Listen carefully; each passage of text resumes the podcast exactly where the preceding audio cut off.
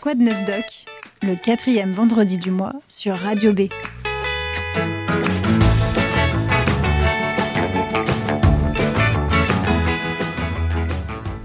Bonjour à toutes et à tous, bienvenue dans de neuf doc, votre émission pour découvrir le milieu médical. Avec moi, le docteur Étienne Meyer, notre médecin infiltré. Bonjour. Bonjour.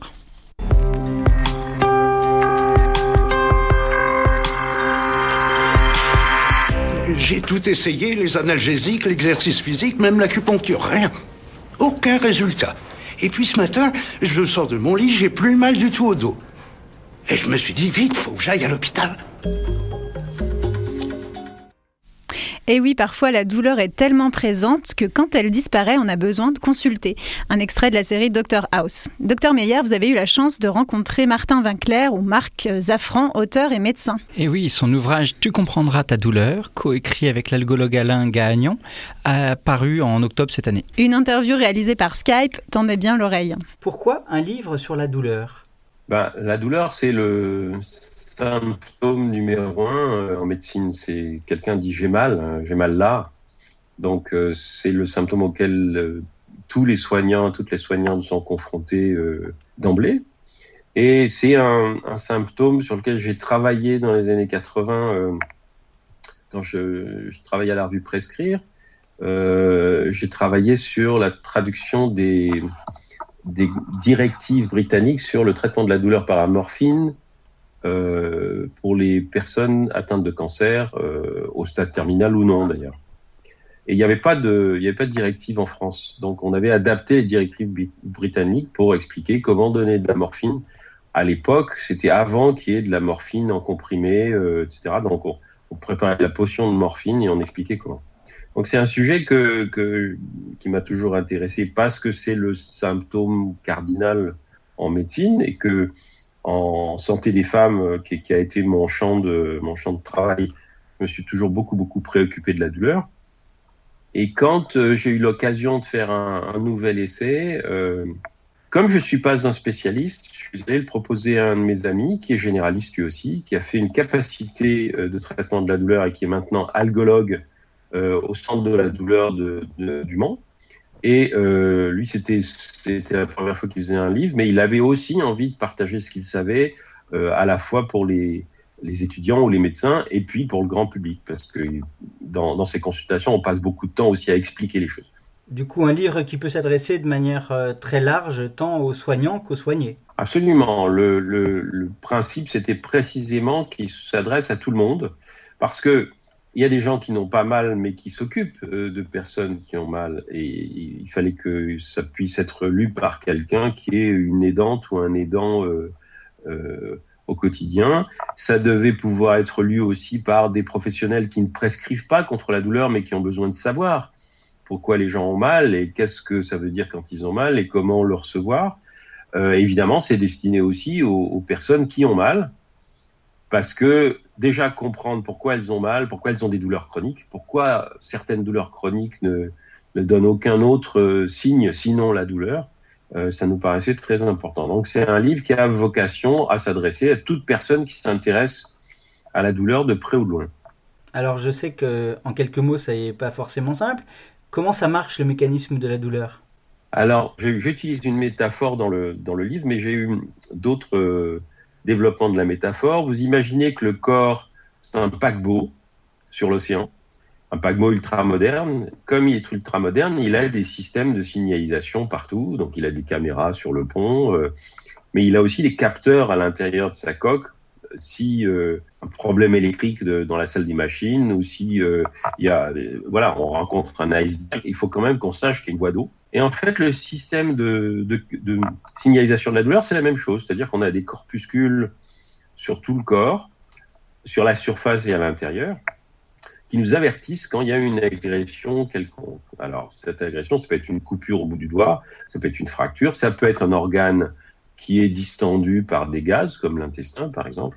Ça peut être diverses choses. Et les messages que l'organe, via ces corpuscules que l'organe envoie, sont perçus par le cerveau et le cerveau, euh, il y a une alarme qui s'allume dans le cerveau, comme sur le pont du paquebot. Cette alarme, c'est la douleur. C'est pas une alarme visuelle, nous avons mal parce que notre corps nous dit quelque chose. Et euh, à partir de là, on, on comment on comprend mieux que par exemple, il y a des douleurs qui sont des douleurs qu'on appelle aiguës, c'est-à-dire la douleur réactive. Vous recevez un coup, vous avez mal, euh, bah, vous, vous, mettez votre main sur la plaque du four, bah, vous retirez votre main pour pas qu'elle se brûle, parce que ça évite justement des lésions importantes. Les douleurs réactives, c'est ce qu'on appelle les douleurs nociceptives, qui ressentent la douleur. Noci, c'est ce qui fait mal. Et puis, il y a les douleurs euh, qui sont des douleurs qui n'ont pas de cause immédiate, qui sont des douleurs euh, neuropathiques, c'est-à-dire que c'est le système nerveux lui-même qui produit la douleur. Alors, qu'est-ce que c'est qu'une douleur neuropathique? Ben, Vous imaginez que dans votre, dans la, comment dirais-je, euh, dans votre, euh, euh, dans la cabine, euh, dans une des cabines de votre paquebot, il y a un système d'alarme pour vous dire s'il y a de la fumée. Parce que s'il y a du feu, il faut que vous le sachiez quand même. Ce système d'alarme, dès que quelqu'un se met à fumer, il, il, envoie un message. À ce moment-là, il y a quelqu'un qui descend de la coursive du paquebot et qui vient dire Monsieur, vous fumez pas dans votre chambre. Bon. Mais ça, c'est quand le capteur fonctionne bien. Il arrive parfois que les capteurs, ils envoient des signaux tout seuls parce qu'il y a un court-circuit dedans. La douleur neuropathique, c'est ça. C'est le système nerveux qui envoie des messages qui sont ressentis comme des douleurs, mais qui ne correspondent pas à une lésion euh, dans l'organe d'où ça semble venir, qui en fait correspondent à une lésion ou une inflammation du système nerveux lui-même. Et ça se soigne pas comme les douleurs euh, nociceptives, ça se soigne pas comme les douleurs dues à une agression. Ça se soigne par d'autres médicaments. C'est pour ça, par exemple, que certaines personnes ne sont pas soulagées par les antalgiques quand on leur donne pas les antalgiques qu'il faut. Euh, les femmes sont plus touchées par la douleur, pourquoi? Alors il y a plusieurs, euh, il y a plusieurs raisons pour lesquelles les femmes sont plus concernées par la douleur. La première raison, c'est une raison physiologique. C'est-à-dire que dans la vie physiologique des femmes, il y a beaucoup d'événements qui sont susceptibles d'être douloureux, et beaucoup plus que dans la vie physiologique des, des hommes. Il y a un événement majeur, c'est la puberté, qui en elle-même n'est pas douloureuse, enfin ne provoque pas de phénomène douloureux. Mais les femmes, en revanche, à partir de la puberté, ont un certain nombre de phénomènes, les règles, l'ovulation, la grossesse, l'accouchement, etc., qui, est, eux, sont susceptibles d'être douloureux. Donc, déjà, elles ont plus de raisons. Et il y a une deuxième raison, qui est qu'il y a beaucoup, beaucoup de maladies, en particulier des maladies chroniques, qui touchent plus souvent les femmes que les hommes, en raison de leur, euh, de leur système immunitaire. Par exemple, les maladies auto-immunes sont plus fréquentes chez les femmes que chez les hommes, parce que leur système immunitaire est particulier, il est différent de celui des hommes. C'est ce qui leur permet d'être couche, ce système peut se dérégler et provoquer des maladies qui elles-mêmes sont sources de douleur. La troisième raison, c'est que euh, il y a des préjugés vis-à-vis des femmes. C'est-à-dire que les soignants, face à personnes qui ont mal, les soignants, d'un genre ou de l'autre, ont tendance à sous-estimer les douleurs des femmes et à les sous-traiter. C'est-à-dire que à comment dire, un phénomène douloureux identique, une fracture par exemple, les femmes reçoivent moins d'antalgiques que les hommes, ce qui est complètement inacceptable. Et ça, c'est parce qu'on a des biais, cognitifs ou des préjugés culturels, alors que euh, doit croire quelqu'un qui a mal. Euh, c'est à cette personne-là de d'évaluer sa douleur, de nous dire combien elle a mal, et on doit la croire, même si elle ne l'exprime pas d'une manière qui nous est familière. Dans le cadre euh, du Grenelle sur les violences faites aux femmes, il y avait une volonté de reconnaître les douleurs, les traumatismes émotionnels. D'ailleurs, 87% des femmes victimes de violences font état de douleurs psychologiques. Euh, dans une étude menée par le 3919, qui est le numéro de soutien pour les victimes. Quelle différence entre la douleur physique et la douleur psychique? Ben, Fondamentalement, il n'y en a pas. Parce que euh, les centres de perception de la douleur, c'est les mêmes dans le cerveau que les centres de perception des émotions ou de production des émotions. On, euh, voilà, euh, Alain euh, Gagnon, mon co-auteur, s'est mis à dire, quand on s'est mis à, défendre et à, à, présenter le bouquin, il dit en fait la douleur est une émotion. Par conséquent, tout ce qui influe sur les émotions influe sur la douleur, en plus ou en moins. Et donc les émotions elles-mêmes peuvent soit influer sur la douleur, soit créer une douleur. Euh, c'est facile de le savoir parce que ça nous arrive tous les jours.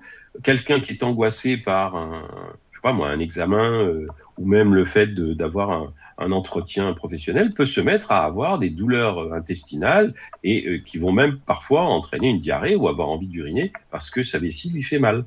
Ça, ça veut donc bien dire que tout ça, c'est la même chose. Le cerveau est dans le corps et ce qui est perçu par le cerveau peut être tout à fait perçu par le corps ou inversement. Ce qui euh, doit guider toujours, ce n'est pas l'idée que la douleur vient de quelque chose d'extérieur ou même de quelque chose d'intérieur euh, qui est accidentel, mais que la douleur étant produite dans le cerveau, eh ben, une émotion peut produire de la douleur. Ça ne veut pas dire que les personnes qui ont mal ont mal parce que elles imaginent, parce que c'est leur psychologie. Ça veut dire que les deux sont intimement liés et que de toute façon, quand il y a des traitements de la douleur, il faut traiter la douleur, mais quand il y a aussi une anxiété, eh ben, c'est légitime aussi de se préoccuper de l'anxiété. Mais par principe, on pense qu'il faut d'abord s'occuper de la douleur avant de dire que c'est l'anxiété ou la dépression. Euh, les personnes qui ont des douleurs chroniques sont déprimées. Mais c'est pas parce qu'elles sont déprimées qu'elles ont des douleurs chroniques. C'est parce qu'elles ont des douleurs chroniques qu'elles finissent par être déprimées quand ça dure depuis trois mois, six mois, un an. Donc dire aux gens ah ouais vous êtes avez mal c'est parce que vous êtes déprimé. Non non non. Non non. On traite la douleur et ensuite si on voit que la dépression poursuit malgré l'absence de douleur là on s'occupe de la dépression. Mais on peut pas euh, mettre la charrue avant les bœufs. Et après avoir écrit ce livre tous les deux est-ce que vous auriez des pistes pour aider la médecine actuelle pour que la douleur soit mieux prise en compte finalement? Alors, la meilleure piste qu'on puisse donner aux professionnels de santé euh, qui veulent s'intéresser à, ça, c'est de lire notre livre, parce que euh, c'est pas, parce que non mais c'est une introduction. Ce livre est conçu comme une introduction, justement faite pour tout le monde. Après, euh, ça équivaut pas à faire une formation approfondie, bien entendu, mais c'est une introduction qui peut justement donner une formation préalable et inciter des gens qui ont envie de se spécialiser là-dedans et d'en savoir plus, d'aller lire, parce qu'on a, il y a une grosse bibliographie dans le livre, mais aussi d'aller se former, se former à différentes méthodes, euh, euh, c'est-à-dire des méthodes qui sont des méthodes non médicamenteuses et qui ont une, efficacité très importante sur la douleur. Euh, la deuxième chose, encore une fois, c'est de lutter contre les préjugés. Et ça, on peut le faire sans lire le bouquin. Lutter contre les préjugés, c'est écouter les gens quand ils disent qu'ils ont mal, euh, travailler à leur faire définir eux-mêmes et ou elles-mêmes ce que c'est que ces sensations qu'elles éprouvent. Et puis, quand il s'agit de soignantes ou de soignants qui euh, donnent des traitements, à toujours caler l'efficacité de leur traitement sur ce que les gens disent. Si les gens vous disent oui, d'accord, vous m'avez donné ce qu'il fallait, mais j'ai toujours mal, c'est la personne qui a raison. Il y a beaucoup de professionnels qui ont des directives ou des comportements qui sont rigides et qui disent ouais, avec ça il doit. Ben non. Euh, les, par exemple, les anesthésistes savent très bien qu'il y a des gens qui résistent à des anesthésies qui endorment 80% des gens. Ils sont obligés d'en faire d'autres, ils sont obligés d'augmenter la dose. Euh, et ben le, tout ce qui concerne la douleur, c'est la même chose. Tu parles beaucoup de l'effet placebo, de l'effet nocebo. Pareil, en quelques mots, tu peux nous en dire plus? L'effet placebo, c'est quelque chose qu'on a qu'on étudie depuis très longtemps. C'est le fait que notre cerveau, lui-même fabrique des, euh, des modules la perception de la douleur, soit en, c'est-à-dire que il y a des situations qui, quand on a mal, vont diminuer la douleur spontanément, parce que le cerveau s'attend à moins avoir mal. C'est l'enfant qui s'est cogné et puis qui voit arriver sa mère, sa mère l'embrasse, le prend dans ses bras, etc. Et déjà, il a moins mal. Tout simplement parce que son cerveau fabrique des endorphines et des systèmes régulateurs parce qu'elle diminue l'anxiété et la douleur en même temps. Bon. L'effet placebo, c'est quelque chose qui est très puissant, qui est universel. Hein, euh, on l'observe non seulement chez les nourrissons qui sont au stade euh, infraverbal, mais on le trouve aussi chez les, euh, comment dirais-je, chez les animaux. Et il est véhiculé, induit par la relation qu'on a avec la personne qui soigne. Euh, un médecin qui est bienveillant, souriant, euh, rassurant, va avoir un effet placebo très intense. On sait par exemple que quand on prescrit de la morphine, si c'est prescrit par quelqu'un qui ne sourit pas et qui ne dit rien, dans les minutes ou les quarts d'heure qui suivent, il y a un effet antalgique très peu important, alors que si c'est prescrit par quelqu'un qui sourit et qui est rassurant, l'effet antalgique est immédiat, c'est-à-dire avant même que la morphine ait pu faire de l'effet. Et euh, il y a l'inverse, c'est-à-dire le fait que euh, si un patient se fait euh, rudoyer quand il arrive chez le médecin, non seulement son angoisse augmente, non seulement sa douleur augmente, mais il, arrive aussi que les médicaments soient inefficaces. Parce que l'effet nocebo annule l'effet thérapeutique du médicament. Ce sont des systèmes neurochimiques très concrets qui ont été tous très étudiés et qui font que nous diminuons, nous augmentons notre douleur en fonction du type de relation que nous avons au monde extérieur. On peut penser que le livre que vous avez écrit tous les deux est un peu technique parfois. Euh, il va dans des précisions euh, assez impressionnantes euh, de temps en temps. Et comment est-ce qu'on peut permettre aux gens de se l'approprier finalement? Il y, a, sûrement des passages qui sont un peu plus ardus, mais ce sont des passages qui concernent surtout le fonctionnement neurologique de la douleur. Et dans une certaine mesure, c'est pas très grave parce que est-ce qu'on a vraiment besoin de savoir comment ça fonctionne au niveau de la moelle épinière ou du tronc cérébral? Non. Ce qui compte, c'est véritablement les, euh, les, les, principes de base. Il ne faut pas être euh, embêté par le fait que des fois on ne comprend pas très bien voilà, une précision sur le système, euh, sur la manière dont le système marche. Ce qu'il faut savoir, c'est que les lois générales de la douleur sont très bien connues faire la différence, savoir faire la différence entre une, douleur aiguë et une douleur euh, chronique et une douleur neuropathique, bah ça on l'explique par des tableaux qui sont très simples. Ça permet de faire un, un autodiagnostic. Quelqu'un qui a une douleur euh, peut très bien faire l'autodiagnostic de cette douleur en disant c'est une douleur nociceptive ou c'est une douleur euh, euh, et, dire voilà c'est chronique ça fait plus de trois mois que ça dure donc ça on sait que c'est chronique. Et ça c'est très intéressant parce que euh, ça permet d'aller beaucoup plus vite. Quand on va voir un médecin, qu'on lui dit j'ai une douleur, je pense que c'est une douleur neuropathique parce qu'elle elle a tel et tel et tel caractère qui sont typiques, bah, euh, le médecin, euh, évidemment, il va vous croire parce que de toute façon, c'est vous qui pouvez lui dire quelles sont les caractéristiques de la douleur. Je trouve que c'est un livre qui peut être, qui, enfin, que beaucoup, beaucoup de gens peuvent s'approprier. Encore une fois, même s'il y a certains passages dans lesquels elles ne suivent pas, c'est pas très grave, ce pas les passages les plus importants. Martin Vinclair, l'auteur de Tu comprendras ta douleur aux éditions Fayard. Merci à lui et merci à vous, docteur Meyer, pour cet entretien. À noter que Martin Vinclair est en cours d'écriture de son prochain ouvrage.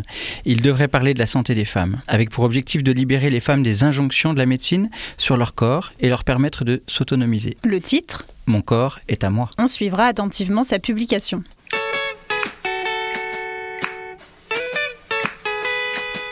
Quoi de neuf doc?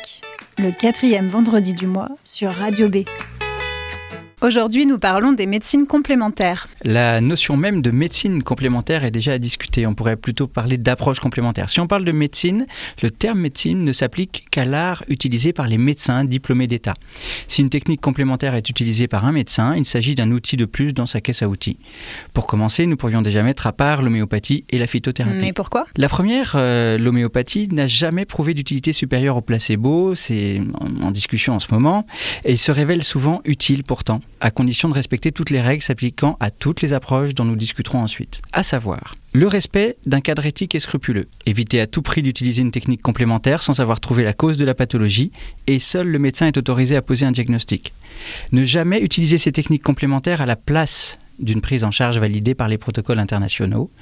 L'idée étant de ne jamais provoquer un retard de diagnostic en démarrant un traitement sans avoir vérifié son indication. Par exemple, l'homéopathie est dangereuse si elle est utilisée à la place d'une chimiothérapie dans un cancer qui pourrait être guéri. Elle peut pourtant être utile en plus d'une chimiothérapie euh, si ces traitements sont validés et qu'elle est utilisée en complémentaire. Et pour la phytothérapie? Alors elle, elle a prouvé son utilité, car la plupart des médicaments viennent des plantes. Il s'agit donc d'une vraie pharmacopée, à utiliser par de vrais médecins habilités, ayant suivi une formation complémentaire à leurs études classiques. La phytothérapie est parfois mal utilisée euh, quand on utilise des huiles essentielles de manière inadaptée, etc. Et ça peut se révéler dangereux, voire très dangereux. Il est donc nécessaire de connaître précisément la formation de celui qui la pratique. Donc là, on est sur une utilisation de médicaments donnés par des vrais médecins et sur les conseils de docteurs en pharmacie. Euh, qu'en est-il de toutes les autres pratiques qui pourraient tenter nos auditeurs, les magnétiseurs, les éthiopathes ou encore les hypnotiseurs? Alors, on pourrait ajouter les énergéticiens, les kinésiologues et autres approches liées à la médecine chinoise, on en oublie sans doute. Euh, il faut se baser sur l'étude de l'INSERM en 2014 qui a déclaré que seule l'ostéopathie, l'acupuncture, le tai chi et l'hypnose médicale avaient été capables de prouver scientifiquement leur utilité. Cela ne disqualifie pas pour autant les autres techniques, car parfois euh, il nous manque des éléments pour les évaluer. Et là encore, tout dépend du cadre éthique du praticien, de sa formation initiale, de sa tendance ou non à tenir des propos que nous pourrions considérer comme sectaires, voire à créer volontairement une dépendance à ce type de soins pour des raisons intéressante euh, financièrement pour lui. Heureusement, un certain nombre de personnes utilisent ces approches avec beaucoup de bienveillance, de prudence et refusent tout risque d'empiéter sur la partie médicale de la prise en charge du symptôme. Dans ce cas, nous pourrions nous interroger sur l'apport réel de ces praticiens, à l'écoute et dans l'empathie, répondant à un besoin de certaines personnes. Ce besoin est-il encore plus présent étant donné les problèmes liés aux déserts médicaux dont nous avons parlé dans une précédente émission? En résumé, ces approches peuvent être intéressantes du moment qu'elles ne font pas perdre de chance aux patients. Et si le praticien ne promet pas la lune et que les contours de cette pratique sont clairs et expliqués dès le départ? Une piste pourrait être intéressante, s'adresser à son médecin généraliste pour savoir qui éviter et vers qui se tourner. Docteur Meyer, merci. On reviendra sur toutes ces notions dans l'émission de janvier. D'ici là, vous pouvez nous adresser vos questions au 04 69 19 55 27 ou par email contact radio-b.fr. Merci à Thomas pour la réalisation de cette émission. À bientôt. À bientôt. Quoi de neuf doc? Le quatrième vendredi du mois sur Radio B.